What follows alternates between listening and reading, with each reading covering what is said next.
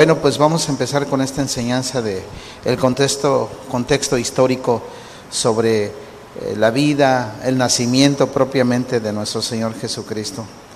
Así es que les voy a invitar ahora que vayamos al capítulo 11, eh, versículo del 1 al 5. Así es que vimos y hemos visto que el nacimiento de nuestro Señor Jesucristo estaba completamente en las manos de Dios. Dice Isaías capítulo 11 del 1 al 5. Saldrá una vara del tronco de Isaí y un vástago retoñará de sus raíces y reposará sobre el espíritu de Jehová, espíritu de sabiduría y de inteligencia, espíritu de consejo y de poder, espíritu de conocimiento y de inteligencia, espíritu de consejo y de poder.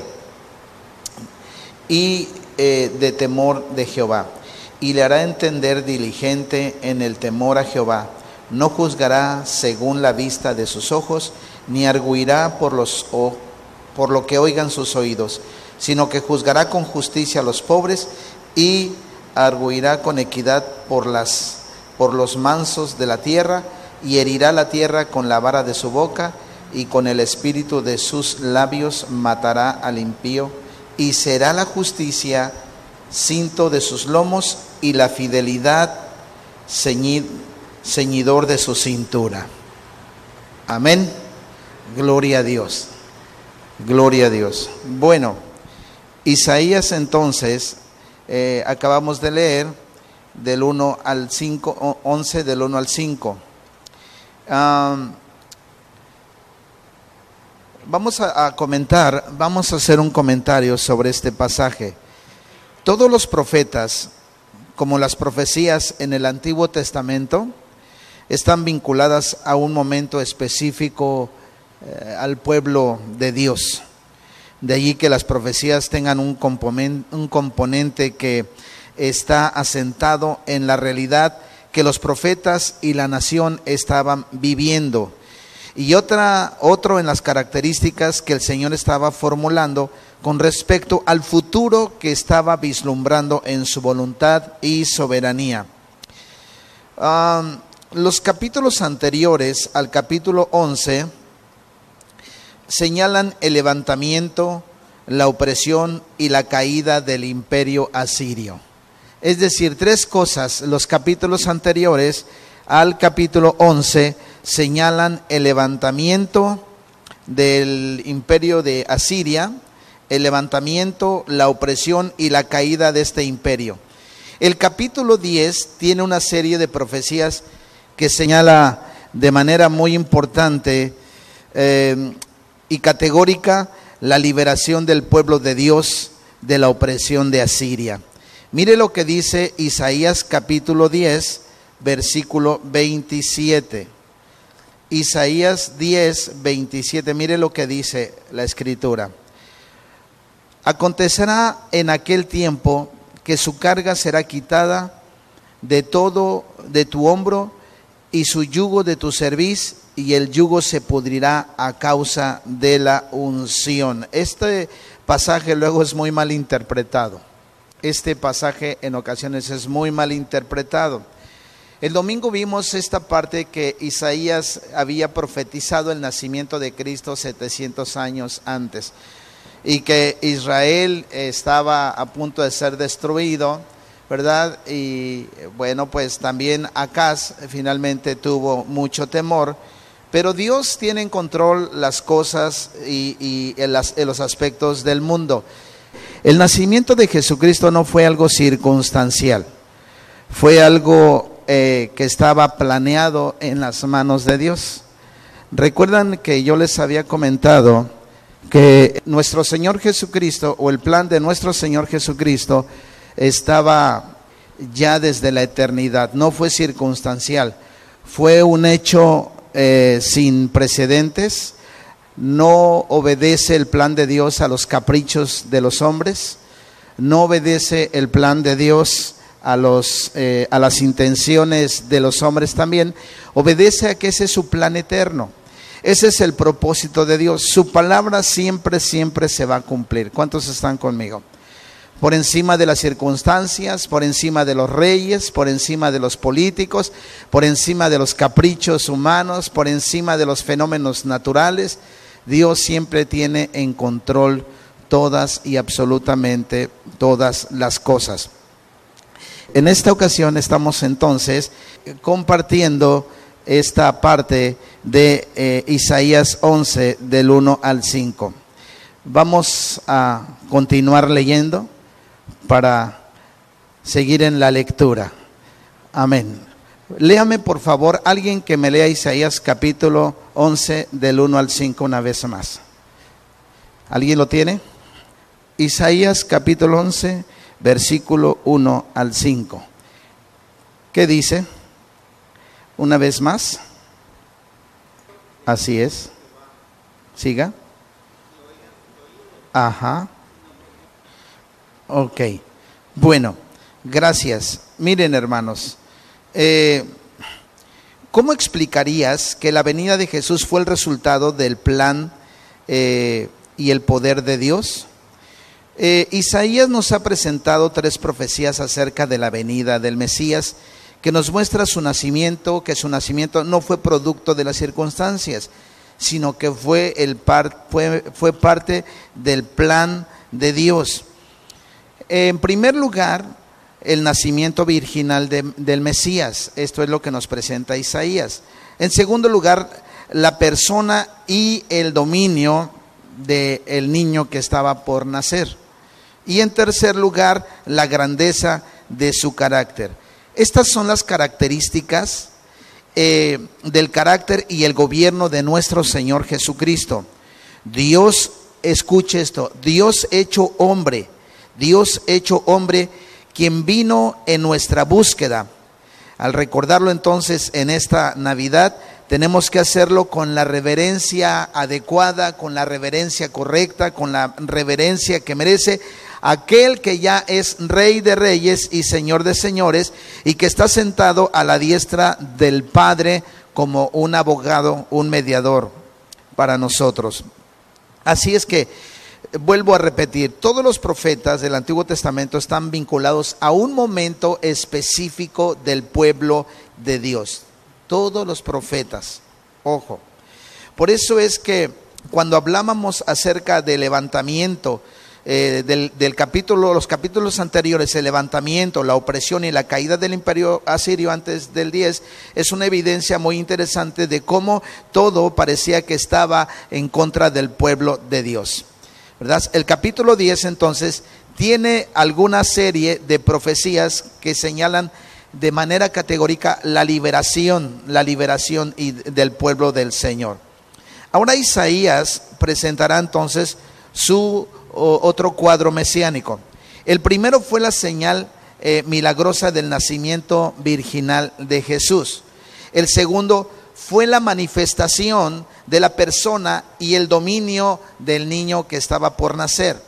Ahora, esta tercera profecía presenta en forma exhaustiva el carácter y la grandeza de nuestro Señor. Ahora, veamos esto. Acuérdense que el pueblo estaba en un tiempo muy crítico, muy difícil. Había dos pueblos que se habían unido para eh, eh, derrotar o para barrer con Israel. Entonces, la esperanza en oposición a la realidad obscura de Judá, porque esto sigue ocupando un lugar importante en la profecía acerca del Mesías, el Mesías prometido, el Mesías que vendría. La simiente de David, escuche, Isaí es el padre de David. Y por eso leímos, saldrá una vara del tronco de qué? De Isaí. Isaí entonces es el padre, el padre de David. Y por eso dice, saldrá una vara del tronco de Isaí. Miren qué interesante, saldrá una vara del tronco de Isaí. Algunos no pueden comprender esto. Es como decir, y saldrá una vara del tronco de Hugo, y pues ya salió este Scott, ¿no? Amén. Ya salió Scott. Por ejemplo, de Alejandro va a ser niño o niña Alejandro. Niña. niño, ándale, qué bendición, va a salir entonces una vara del tronco de Alejandro. A esto se refiere, esta es la manera eh, eh, figurativa, ¿verdad? La analogía de lo que es este nacimiento. Dice, y saldrá una vara del tronco de Isaí. Isaí. Entonces, de ahí vendría el Mesías. Mire lo que dice Juan, por favor póngame Juan 7:42, para que usted vea el, el capítulo de Juan, capítulo 7, versículo 42. Amén. Juan 7, 42. ¿Qué dice? ¿No dice la escritura que del linaje de David y de la aldea de Belén, de donde era David, ha de venir el Cristo? Es lo mismo, ¿verdad? Del linaje de David. De ahí, de, de ahí viene, de esa descendencia. Qué interesante, ¿verdad? David era un varón conforme al corazón de Dios. Y entonces Isaí viene de dónde? De David. De ahí viene Isaí. Si contamos las genealogías y nos vamos hacia atrás, ¿quién fue el papá de mi papá? El, papá, el, el, abuelo de mi papá, el bisabuelo de mi papá, el papá del bisabuelo, el el papá del bisabuelo del bisabuelo, entonces llegamos, entonces si hiciéramos ese, conteo generacional, llegaríamos a la conclusión de que Jesús viene del linaje de David, del tronco eh, y de, de, de, Isaí. De ahí Isaí eh, trajo a David, de ahí viene, de ahí, de ahí viene todo esto también. Entonces, mis amados hermanos, esta es la relación y aquí se vincula que nuestro Señor Jesucristo viene desde ahí, saldrá del tronco de eh, una vara del tronco de Isaí. Isaí era papá de David y Jesús viene de ahí, de David, de esa genealogía. Entonces, mis amados hermanos, de acuerdo a esta enseñanza, entonces saldrá una vara del tronco de Isaí y un vástago retoñará de sus raíces podrá parecer un tronco seco con raíces muertas, pero volverá a cobrar vida y a retoñar. ¿Cómo ocurriría eso? ¿O cómo ocurrió eso? Pues nuevamente es algo que solo se llevará a cabo por el poder sobrenatural de Dios. Isaías presenta entonces seis características que no se pueden dejar de ver, seis características visibles en este descendiente de Isaí que serán reconocidas debido a la intervención del Espíritu Santo en su vida. Sabiduría e inteligencia. Eso es la capacidad de percibir la verdad y la moralidad con el fin de tomar las mejores decisiones y plantar las mejores soluciones, buscando aprobar y llevar hacia lo más excelente, buscando lo mejor. Esto es uno, sabiduría e inteligencia consejo y poder. La capacidad, esto es la capacidad de poder guiar a otros y la fuerza de cumplir sus propósitos, sus propósitos y lograr que las cosas se hagan. Conocimiento y poder es la capacidad entonces de guiar a otros.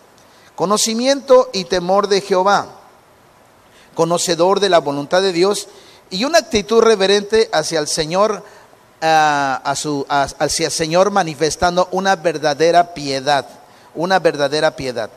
Ahora, su carácter, el carácter, porque estamos viendo las características visibles, lo llevará a obrar con justicia y sin discriminación. Jesús discriminó en ese sentido.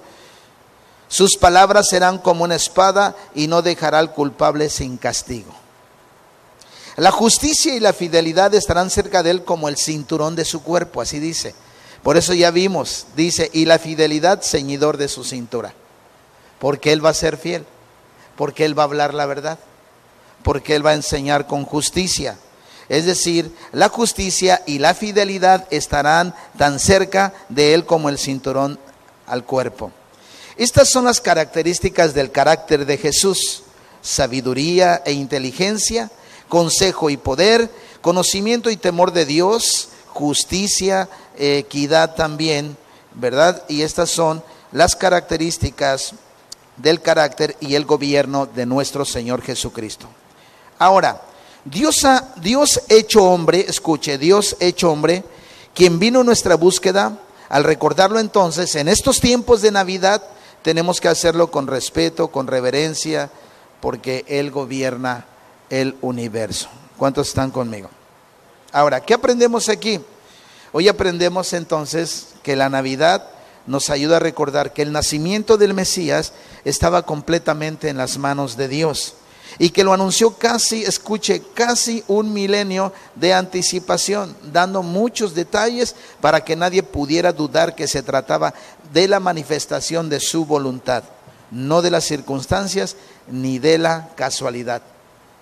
Y es increíble cuando vemos a Jesús, aún siendo pequeño, enseñándole a los maestros de la ley. Y lo escuchaban atónitos, lo escuchaban admirando la sabiduría que había en la boca de un joven de aproximadamente 12 años de edad, cuando estuvo en el templo, que se había perdido y que dijo, en los asuntos o en los negocios, en los negocios de mi padre, me es necesario estar. Y enseñaba como ningún otro, como ningunos otros.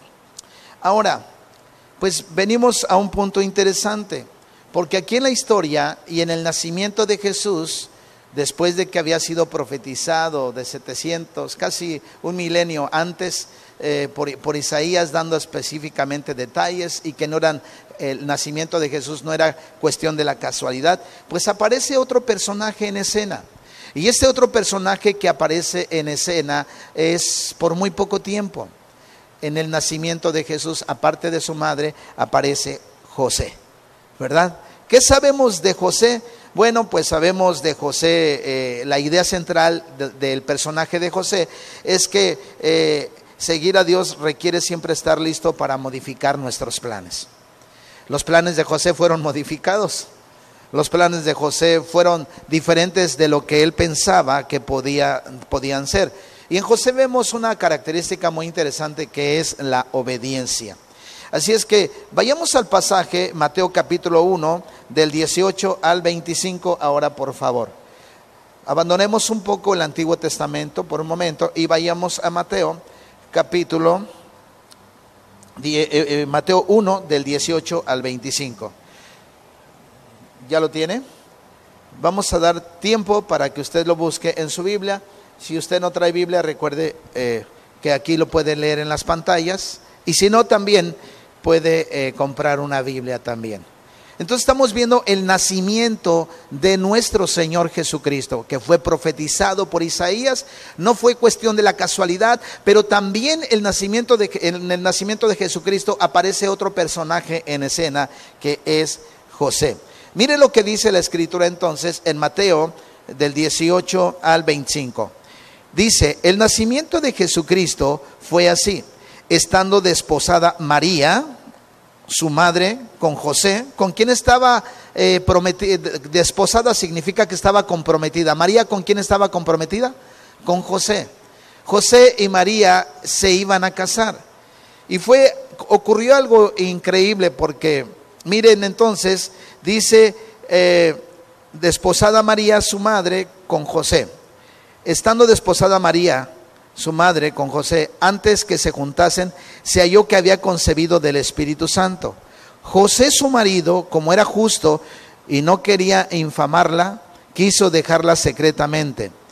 Y pensando él en esto, he aquí un ángel del Señor se le apareció en sueños y le dijo, José, fíjese, José, hijo de David, no temas recibir a María tu mujer. ¿De dónde venía José? también del linaje de David. Por eso no se pierde su linaje, porque él también venía de David. Es decir, él no participó eh, en, el nacimiento, biológicamente él no participó en el nacimiento de Jesús. De hecho, José se llevó una sorpresa porque su, eh, su prometida estaba embarazada, estaba encinta, que era marida, que, era este, María. Pero dice que José, su marido, como era justo y no quería infamarla, quiso dejarla secretamente. Ahora vamos a explicar por qué la quiso dejar secretamente. Dice, y pensando él en esto, y aquí un ángel del Señor se le apareció en sueños y le dijo, José, hijo de David, no temas recibir a María tu mujer, porque lo que en ella es engendrado del Espíritu Santo es. Todo esto aconteció para que se cumpliese lo dicho por el Señor por medio de quién? Del profeta. ¿Quién, era ese profeta? Isaías por medio del profeta cuando dijo, he aquí una virgen concebirá y dará a luz un hijo y llamará su nombre Emanuel. Dice que traducido es Dios con nosotros. Y despertando José del sueño, hizo como el ángel del Señor le había mandado y recibió a su mujer. Ojo, pero no la conoció hasta que dio a luz a su hijo primogénito y le puso por nombre Jesús. Es decir, María no siempre fue virgen. María no fue siempre virgen. Esta parte, esta parte es muy interesante porque significa lo siguiente. No la conoció quiere decir que María tuvo una vida sexual. La palabra conocer significa una vida conyugal. La palabra conocer significa una vida sexual. Entonces, esto es lo que dice el pasaje. Dice, pero no la conoció hasta que dio a luz a su hijo primogénito y le puso por nombre Jesús. Ok. Hombres y mujeres de todos los tiempos han buscado planear sus vidas de acuerdo a las circunstancias que les ha tocado vivir y conforme a los deseos y anhelos y expectativas de sus corazones. Tal vez usted tenga un proyecto en su vida, usted tenga algún plan trazado en su vida, los tenga con sus hijos, usted de soltero a lo mejor pero usted no se puede imaginar las sorpresas que le pueden devenir el día de, mañana. Si usted es un hijo de Dios, pues eh, aquí hay, algo importante. Si somos hijos de Dios, tenemos que seguir a Dios. Y para seguir a Dios requiere estar listo siempre, siempre, siempre, requiere estar listo siempre para modificar nuestros planes. Y esto es lo que vemos en la vida de José sus planes fueron modificados. Es un personaje que aparece muy poco en la escritura, pero es un personaje fundamental. Estaba en las manos de Dios esto. Si José hubiera dicho que María estaba embarazada, ella hubiese sido lapidada. La hubiesen asesinado a pedradas. Esa era la ley judía. Eso estaba contemplado en la ley. Hubiese sido ella asesinada. Sin embargo, entonces, mis amados hermanos, eh, aunque nos esforcemos mucho por alcanzar nuestros objetivos, no siempre nuestra vida ha tomado la dirección que planeamos con tanto cuidado. No siempre será así. Siempre hay circunstancias que no podemos controlar, situaciones adversas en nuestro rumbo. Eh, cambian nuestro rumbo, situaciones adversas cambian nuestro objetivo o lo que queríamos en algún momento y ya no lo deseamos más.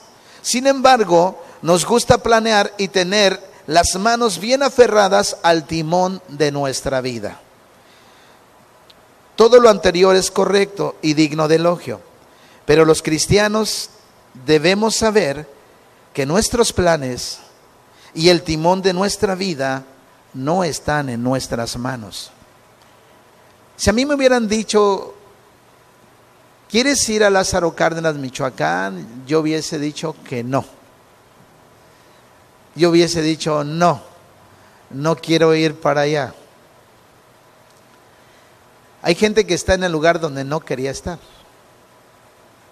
pero ya está. Nuestras vidas en ocasiones tienen sobresaltos, interrupciones, nuestros planes se ven eh, quietos y por eso les digo que la dirección de nuestra vida está en las manos de nuestro Dios soberano. Por lo tanto, hermanos, nos toca buscar su voluntad, que es buena, que es perfecta y que es agradable. Y así reconocer los planes para nosotros siempre, los planes de Dios siempre será lo mejor que nosotros podemos eh, acatar, planear o soñar cuando nuestras vidas estén en las manos de Dios, esos son los mejores planes.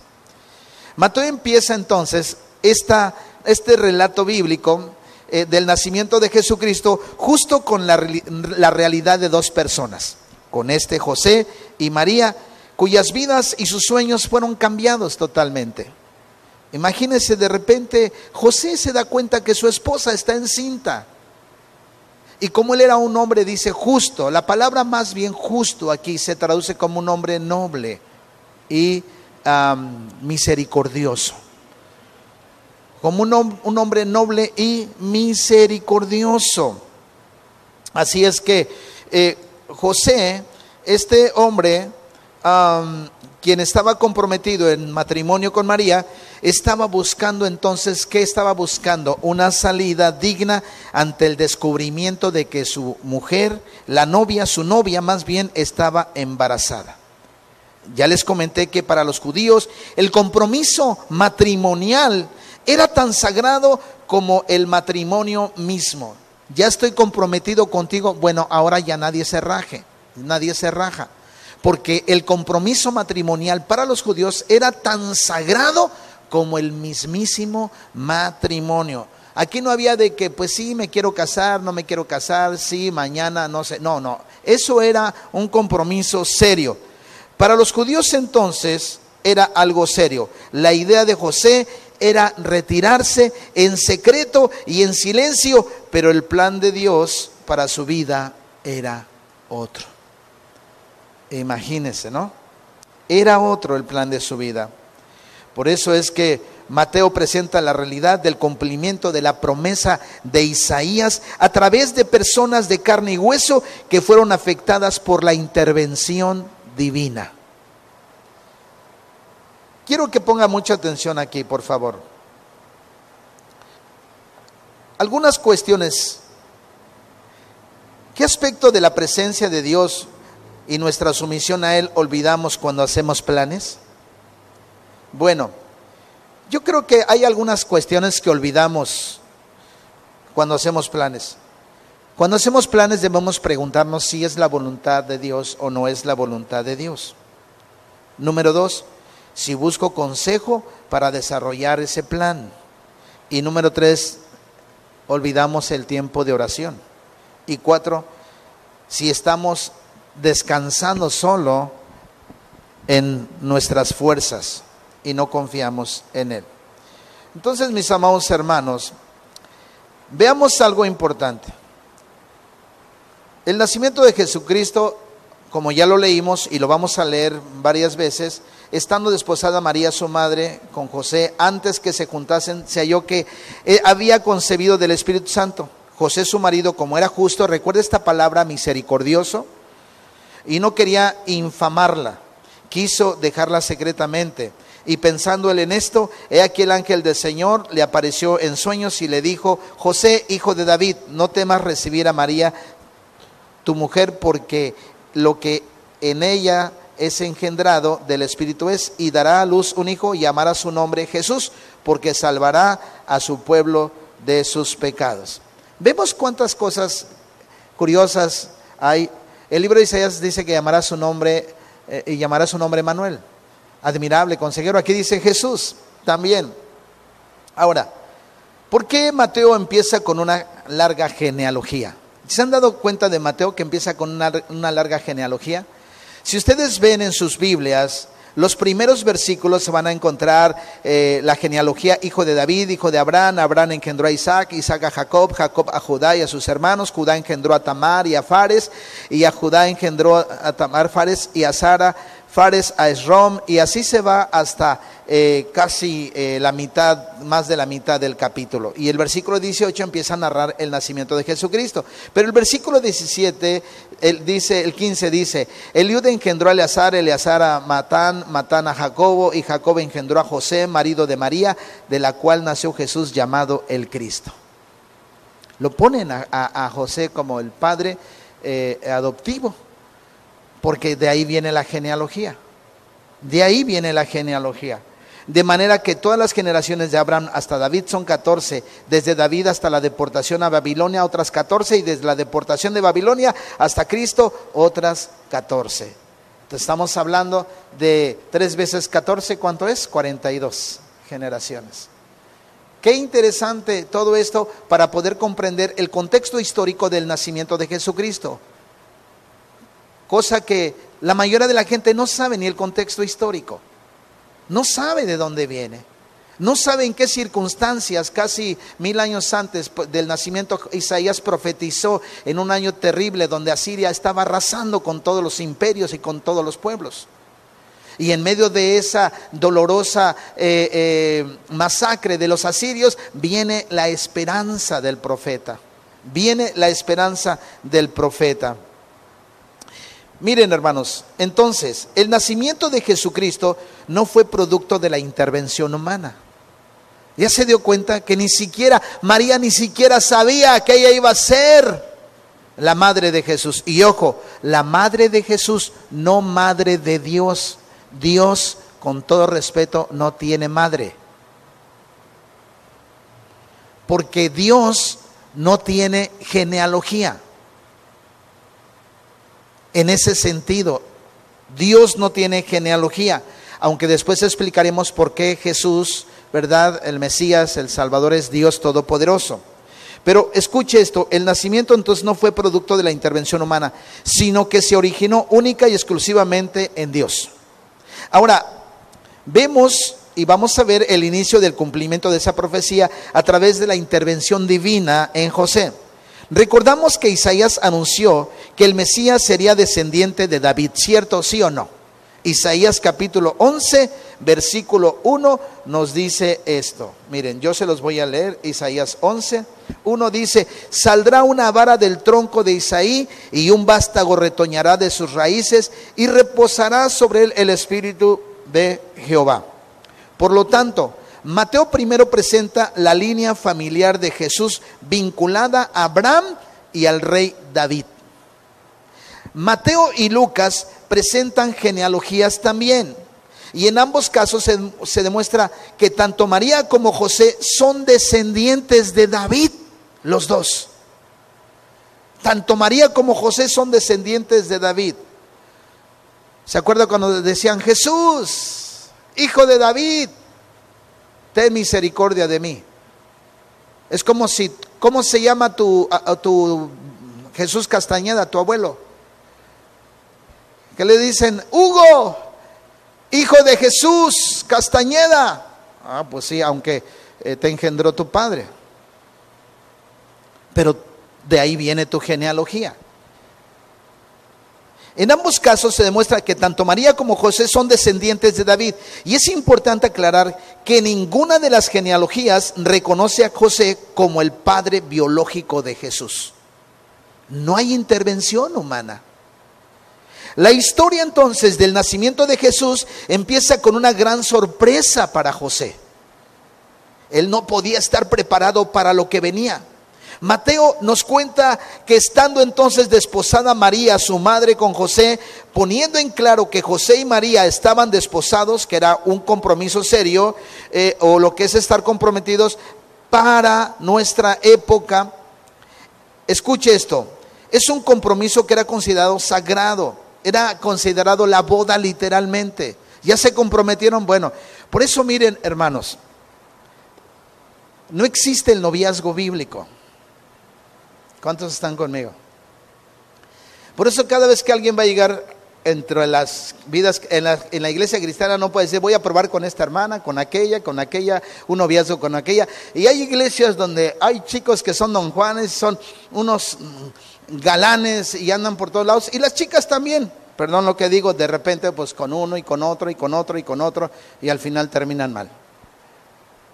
El noviazgo en las iglesias debería ser más serio y debería de ser cuidado y pastoreado, porque solo es una antesala para el matrimonio. Hago un compromiso con ella de que me voy a casar. Así le dije yo a Alicia, me gustaría eh, que fueras mi esposa. Entonces, porque así lo entendí desde un principio. Ay, ay, ay, hermanos. Entonces, ese compromiso era considerado sagrado, la boda era inminente. La gran diferencia con el compromiso moderno es que en aquel tiempo los novios ya se habían prometido fidelidad mutua delante de testigos. Ándele. Por eso, a pesar de que no vivían juntos todavía y el matrimonio no se había consumado, José era reconocido como el esposo casi ya, literalmente, y María como su mujer. Por eso el Espíritu los ángeles le dijeron, ¿verdad? No temas recibir a tu mujer, a María, tu mujer. Y antes que se juntasen se halló que había concebido del Espíritu Santo. José conoció del embarazo de María y quedó La verdad, ¿sabe cómo le digo cómo quedó José? José quedó consternado. Esa palabra consternado lleva a decir que estuvo deprimido, demasiado triste. Tan triste y consternado estuvo José que finalmente después cayó en sueños y durmió. Y el ángel, y, vino Dios, ¿verdad? En sueños también. Como era justo y no quería infamarla, quiso dejarla secretamente. Y era evidente que José desconocía la intervención de Dios en este asunto. Como decían, me hubieran dicho antes, ¿verdad? lo dicho antes. José realmente estaba pasando un mal momento y quería resolverlo de la mejor manera posible. Por eso quiso abandonarla secretamente para que María no muriera lapidada. Él estaba pensando y sufriendo porque todo lo que estaba viviendo era algo que rompía con sus planes, rompía con sus sueños. Y es bien horrible que después de un tiempo eh, de planes que tienes, a lo mejor para casarte, se rompe y se fue. Y, y, usted me va a dar la razón, estas cuestiones de los amores y desamores y que se fue y que me dejó y que me abandonó y todas las canciones que se escriben, estoy triste. Eh, hoy escuchaba una canción en, en el radio que decía, el cielo está triste porque estás llorando. El cielo se está triste, no puedo dormir ni comer desde que te fuiste, ¿verdad? Esas cuestiones. Eh, no lloro porque te vas, sino porque te llevas ahora la licuadora. Antes era, no lloro porque te vas, sino porque te llevas el petate, ¿no? ¿Dónde me voy a acostar? Pues todas las canciones se escriben en, en, esa cuestión. Y algo de lo más triste que un hombre puede vivir es una desilusión que sus sueños se rompan en un compromiso que se tenía establecido, y más cuando era tan sagrado como lo hacían los judíos, como era la usanza judaica. Así es que la estaba pasando mal, estaba consternado, su compromiso, sus sueños se habían roto. Por eso a pesar, hermanos, de que eh, de que finalmente ya estaban comprometidos, eh, José cayó en una situación muy, muy difícil, muy difícil por ese compromiso de fidelidad mutua entre testigos. Y pues José estaba en un tiempo realmente de quebranto, estaba pasando un mal momento, estaba sufriendo, rompía con sus sueños, rompía con sus expectativas. Y algo que debemos aprender es que no basta solamente con nuestra opinión sobre las circunstancias que estamos enfrentando, sean buenas o malas, sino hay que buscar al Señor en oración para reconocer cuál es su opinión de lo que está pasando y cómo es que Él, en su voluntad soberana, hará que todas las cosas nos ayuden para bien, como dice Romanos 8:28. ¿Está conmigo? Ahora, mis amados hermanos, seguir a Dios en esta idea requiere estar listos para modificar nuestros planes. Mire lo que dice Mateo 18, Mateo 1 del 18 al 19, al 21. El nacimiento de Jesucristo fue así. Estando desposada María, su madre, con José, antes que se juntasen, se halló que había concebido del Espíritu Santo. José, su marido, como era justo y no quería infamarla, quiso dejarla secretamente. Y pensando él en esto, he aquí que el ángel del Señor le apareció en sueños y le dijo, José, hijo de David, no temas recibir a María tu mujer, porque lo que en ella es engendrado del Espíritu Santo es. Y dará a luz un hijo y llamará su nombre Jesús, porque él salvará a su pueblo de sus pecados.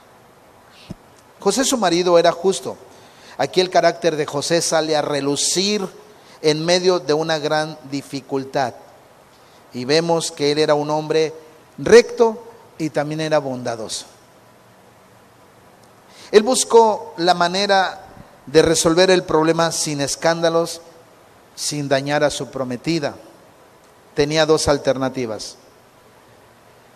Una, acusar públicamente a su esposa de adulterio.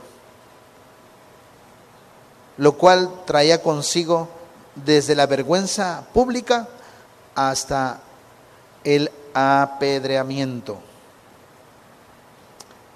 Dos, entregar una carta de divorcio privada y alejarse de ella para siempre. Esas eran sus dos alternativas humanas. Eso es lo que se hacía eh, de acuerdo a la ley. Denunciar el adulterio, la vergüenza pública y la muerte eh, a pedradas. O dos, dar una carta de divorcio y apartarse de ella para siempre. Eran dos de sus alternativas humanas. Algunas veces nosotros también sopesamos alternativas y soluciones humanas a nuestras dificultades. Gracias a Dios que el Señor nunca nos abandona y siempre está dispuesto a mostrarnos su voluntad y la voluntad para nuestras vidas. Cuando dice quiso dejarla secretamente, José no se decía, no se decidía y seguía pensando en una salida. Quiso dejarla secretamente. Estaba en duda, ¿cómo le hago? ¿Cómo lo podré resolver? La palabra griega, aquí entramos a la exégesis. La palabra griega sugiere la idea de estar batallando en la mente de forma intensa, buscando una solución. Imagínese pensando antes de que los ángeles le hablaran, ¿quién me la embarazaría? Nunca la vi con nadie. Teníamos un compromiso. Nunca vi que salió, que, que haya salido sola al pan. Nunca, eh, hoy las chicas se dan sus habilidades para estar un poquito fuera de casa, o no sé si se acuerda, eh, decía su novia, tengo que ir porque se van a dar cuenta que ya me tardé y no, no, no, no, no quiero que se den cuenta. Pero José nunca había visto nada de eso. Entonces estaba pensando en, me imagino, quién la embarazaría y por otro lado, cómo solucionar. Entonces el ángel del Señor se le apareció en sueños y lo reconoció inmediatamente como hijo de David. La respuesta de Dios no era solo para José, sino también era parte del cumplimiento de una profecía del plan eterno de Dios. El ángel no vino a decirle todo lo que le preocupaba, había... Eh, el ángel, escucha esto, el ángel no vino a decirle que todo lo que le preocupaba había sido solucionado y que su vida sería feliz y placentera para siempre. No le dijo eso el ángel. Por el contrario, le dijo, no temas en continuar con tus planes de matrimonio. No tengas ningún temor. Lo que hizo el Señor fue mostrarle a José lo que todavía no estaba viendo de sus circunstancias. Es verdad que María estaba embarazada, pero no había sido infiel. Todo lo que estaba sucediendo era obra del Espíritu Santo. El Señor había estado obrando de forma misteriosa y silenciosa en la vida de su prometida y había llegado el momento de que José lo supiera y se uniera al cumplimiento del plan perfecto de Dios. Lo que parecía, lo, lo que eh, eh, parecían unas circunstancias terribles para José, eran en realidad un gran privilegio para él a venir a formar parte de la historia de la redención de la humanidad. Y dará, dará a luz un hijo y llamará su nombre Jesús, porque él salvará a su pueblo de sus pecados. ¿A quién le dio este, este mensaje? Los ángeles, ¿a quién le dieron? ¿A quién? ¿A quién le dieron este mensaje? ¿A María o a José? ¿Quién iba a poner el nombre? ¿María o José? ¿Por órdenes de quién? Se dan cuenta que entonces le dice, y él solamente obedece los planes, y él le pone eh, el nombre de Jesús. Tenía que estar sumamente claro. José debería entender desde el principio que el niño que nacería sería el salvador de los pecados del pueblo. Él no tenía la prerrogativa de ponerle un nombre al niño más que eh, él se lo puso el que le habían dicho. Su nombre es Jesús, que puede significar también Jehová es salvación. Así como la vida de José cambió radicalmente, así también la vida de todos los que se han encontrado con el Señor en la encrucijada, en la encrucijada de sus vidas, de sus caminos, han cambiado por completo. Lo importante es reconocer que seguir a Dios requiere estar listo siempre para modificar nuestros planes. Les hago una pregunta. ¿Cómo sería tu vida, Hugo, si no hubieras venido al Señor? Te puedes imaginar a lo mejor una persona pues tranquila, pero Pero ¿cómo sería tu vida? ¿Alguna vez se ha imaginado cómo sería su vida sin Dios? ¿Se ha imaginado?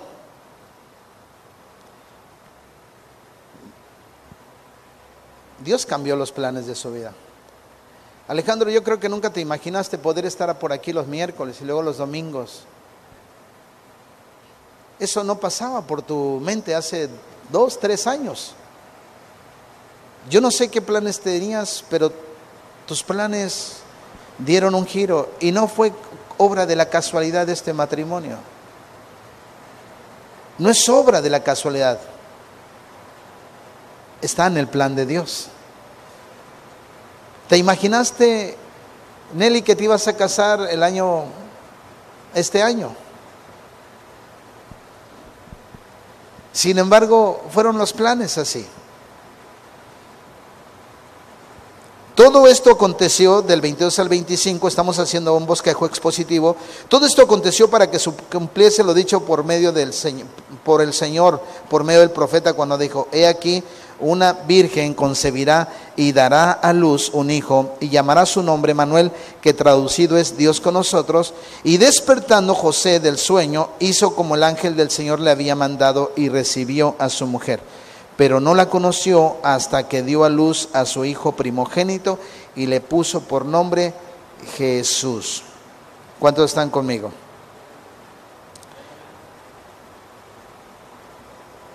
¿Qué debe hacer cuando enfrentas una situación difícil en tu vida?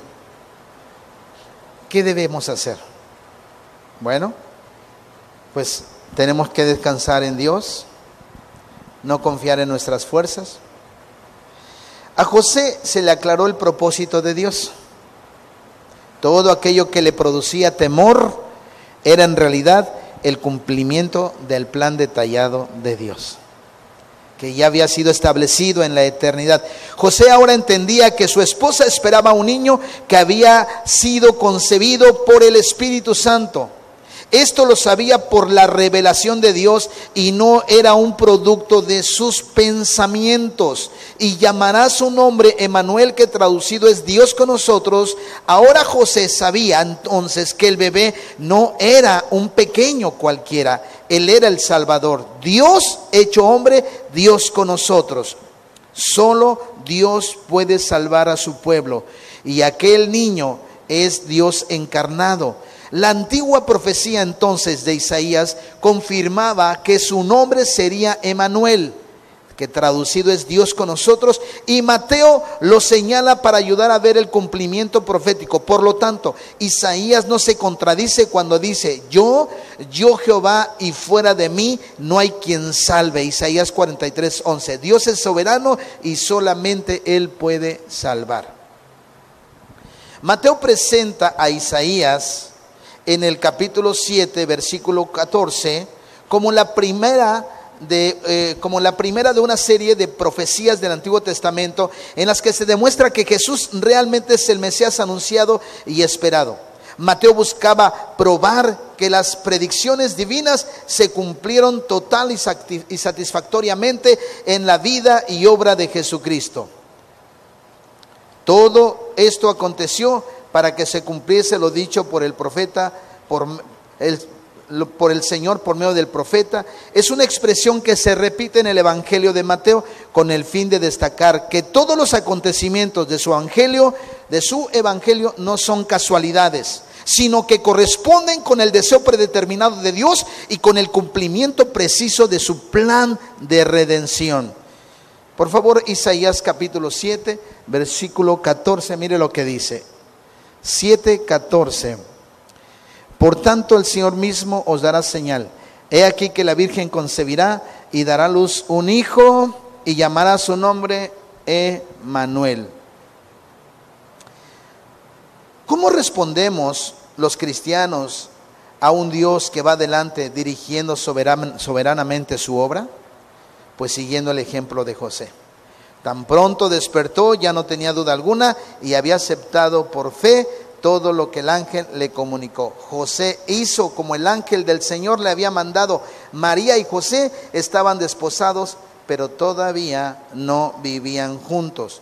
Y José obedeció al tomar a su esposa y se la llevó a su casa, reconociéndola como su esposa delante de la comunidad. Pero no la conoció hasta que dio a luz a su hijo primogénito y le puso por nombre Jesús. Ya no había vergüenza ni temor. José descansaba en que el Señor estaba a cargo de su vida y de sus planes. Ahora, imagínense si esto vivió José toda esta incertidumbre, toda esta batalla en su mente, todo este sufrimiento, sus sueños rotos, ¿qué no viviría María? Se imagina si ella era la que traía el embarazo y, y ella, ¿qué voy a hacer? No puedo regresar a mi casa, ¿qué voy a responder? Esto es algo sobrenatural, no me van a creer el mismo profeta Isaías nos enseña que los caminos y pensamientos de Dios son más altos que los nuestros. ¿Cuántos están conmigo, hermanos? ¿Qué situación? Por último, voy a ver la confianza, vamos a ver la confianza de María. Amén. Vimos la obediencia de José. Vamos a ver solamente la confianza de María. La idea de, este, de esta enseñanza de María es que no descuides o no descuidemos el llamado de Dios para nuestra vida. ¿Cuál es el llamado de Dios para tu vida? ¿Cuál es el llamado de Dios para su vida? ¿Usted se ha preguntado eso? ¿Usted lo sabe? ¿Cuál es el llamado de Dios para su vida?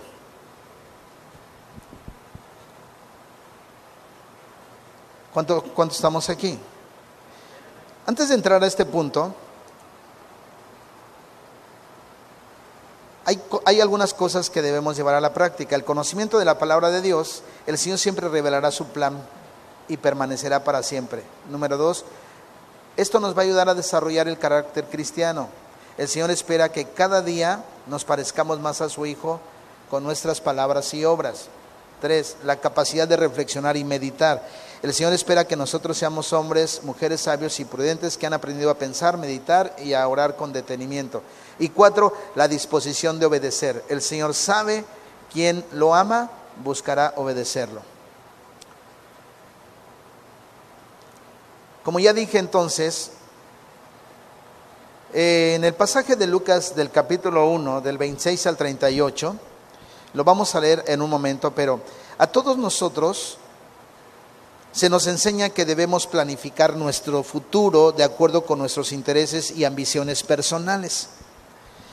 Hoy en día se entiende la vocación como esa inclinación personal hacia una actividad eh, en particular, eh, a una actividad que uno quiere desarrollar, en la cual deseamos ser exitosos en términos pues personales y también económicos. Sin embargo, la palabra vocación tiene otro significado en la Biblia. Pablo le dice a los efesios, os ruego que andéis como es digno de la vocación con que fuisteis llamados. Efesios 4.1.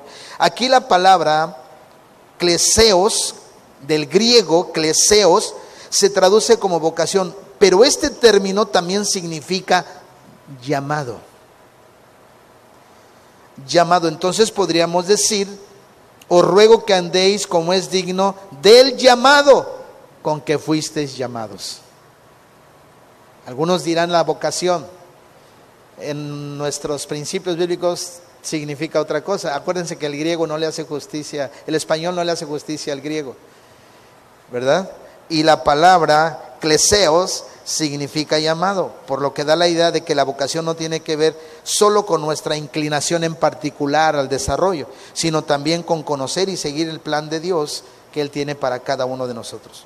Estamos acostumbrados a pedir al Señor que Él bendiga nuestros planes y nuestros deseos, que fortalezca nuestras habilidades y que prospere las obras que hacemos. Pero si tenemos un Dios soberano y sabio, dueño del universo y de nuestras vidas, ¿no serán sus planes mejores que los nuestros? Por supuesto, entonces antes de pedir por nuestros planes, pidamos al Señor que muestre su voluntad. Lucas empieza su evangelio con el nacimiento de Juan el Bautista. La madre de Juan, ¿se acuerdan cómo se llamaba? Elizabeth. ¿Y era parienta de quién? De María, la futura madre de Jesús. El evangelista narra con mucho detalle las circunstancias del nacimiento de Juan y las características anunciadas de su futuro ministerio. Al terminar con esa historia, entonces Lucas pasa a relatar el anuncio angelical a María y, su hermosa redención a la voluntad de Dios, rendición a la voluntad de Dios con las palabras, hágase conmigo conforme a tu palabra. Vaya, el ángel, el ángel Gabriel aparece aquí, acuérdense, y su nombre significa literalmente hombre fuerte de Dios. Es un mensajero celestial que aparece cuatro veces en la Biblia para transmitir mensajes a las personas, a los seres humanos, eh, de parte del Señor. ¿Están conmigo? La escritura está llena de personajes a los cuales el Señor les cambió los planes y los llamó a tareas y a vidas que ellos nunca se hubieran imaginado. Por ejemplo, podemos eh, reconocer, eh, por ejemplo, la vida de Abraham, la vida de Noé, la vida de David, Ruth, la, la, vida de Esther, de Pedro, de Pablo, entre otros. A ellos les cambió la vida y los llamó a unas tareas que ellos jamás se hubieran imaginado. Así es que, bueno, eh, en base a esta cuestión, veamos lo siguiente. Amén. ¿Cuántos están conmigo? De acuerdo a este pasaje, el sexto mes el ángel Gabriel fue enviado por Dios a una ciudad de Galilea llamada Nazaret, el ángel Gabriel, a una virgen desposada con un varón que se llamaba José de la casa de David y el nombre de la virgen era María. Y entrando el ángel, ya lo tenemos aquí, Lucas 1, 26 al 30, y entrando el ángel en donde ella estaba, dijo, salve, muy favorecida, el Señor es contigo, bendita tú entre las mujeres. Mas ella cuando le vio se turbó por sus palabras y pensaba que y pensaba qué salutación sería esta. Entonces el ángel dijo, María, no temas porque has hallado gracia delante de Dios. Wow. Mire, mis amados hermanos, la vida de José y María que eran dos jóvenes judíos comunes, fueron alteradas por completo luego de la visita del ángel que les anunció que sus vidas serían instrumentos para la llegada del Mesías. Al sexto mes, el ángel Gabriel fue enviado por Dios. Lucas vincula la historia del nacimiento de Juan el Bautista con el anuncio de María al señalar que esto sucedió al sexto mes de la concepción de Juan. El nombre del ángel es Gabriel, un enviado del Señor que también aparece en el libro en el libro de Daniel. En, en el libro de Daniel, déjeme para no inventar. Daniel capítulo 8, por favor. Daniel 8, versículo 1. Por favor, ayúdeme ahí. 8, 1. No, 8, 16. A ver, 8, 16. Y oyó una voz entre las riberas de Juan y gritó y dijo, Gabriel, enseña a este la visión. Aquí también aparece entonces Gabriel y que fue el ángel que se presentó también delante de Zacarías, el padre de Juan el Bautista. Lucas, ahí sí lo tengo, capítulo 1, versículo 19. A una ciudad de Galilea llamada Nazaret fue enviado este ángel. María vivía en Nazaret, que estaba en la provincia de Galilea. Jesús crecería en ese pueblo y sería conocido como Nazareno en cumplimiento de las profecías de Mateo 2 del 22, 23. Mire lo que dice Mateo 2.23. Mateo 2.23. Este es en cumplimiento. Fue a una ciudad de Galilea llamada Nazaret. María vivía en Nazaret, que estaba en la provincia de Galilea. ¿Sí? Por eso también le decían el Galileo, porque Nazaret pertenecía a la provincia de Galilea. Jesús crecería en ese pueblo y mire, y vino y habitó en la ciudad que se llama Nazaret para que se cumpliese lo dicho por los profetas que habría de ser llamado Nazareno. Imagínense, hermanos, sería llamado, Nazareno. Gloria a Dios. Entonces, eh, a una virgen desposada, entonces María estaba comprometida a José, lo cual significaba que ellos estaban casados, pero todavía no vivían juntos ni habían tenido intimidad. Dos veces se señala la virginidad de María, confirmando así la profecía de Isaías. Lucas señala también que José era descendiente de David, cumpliendo así la otra profecía de Isaías. Mas ella, cuando le vio, se turbó por sus palabras. La palabra eh, traduce, que se traduce como turbó es el verbo ditarche, así se dice, ditarche, que literalmente significa inquietar, desconcertar, se preocupó, pero según la escritura, María se desconcertó por el mensaje, no por la presencia del ángel, ya que al parecer no se trató de una aparición muy espectacular. El saludo del ángel, del ángel fue salve, muy favorecida, muy favorecida. La palabra que se traduce como salves es chairo, que literalmente significa felicitaciones, regocíjate, alégrate, celebra. No hay duda de que Gabriel llegaba con noticias sorprendentes para María. Es muy importante entonces destacar que no encontramos en el diálogo entre el ángel y María que el Señor le haya escogido por sus méritos. No. María no fue escogida por sus méritos. María fue escogida por la gracia, por sus posibilidades o por su carácter. Por el contrario, el ángel reconoce que ella era muy favorecida. ¿Sabes qué? Te sacaste la lotería. No te lo merecías tampoco. No, no fueron tus méritos. No fue que vengas de una excelente familia. No. La palabra que se usa en el griego original es charito, que literalmente significa investir con gracia. La verdad, te sacaste la lotería. Como sabemos, la palabra gracia significa un favor inmerecido.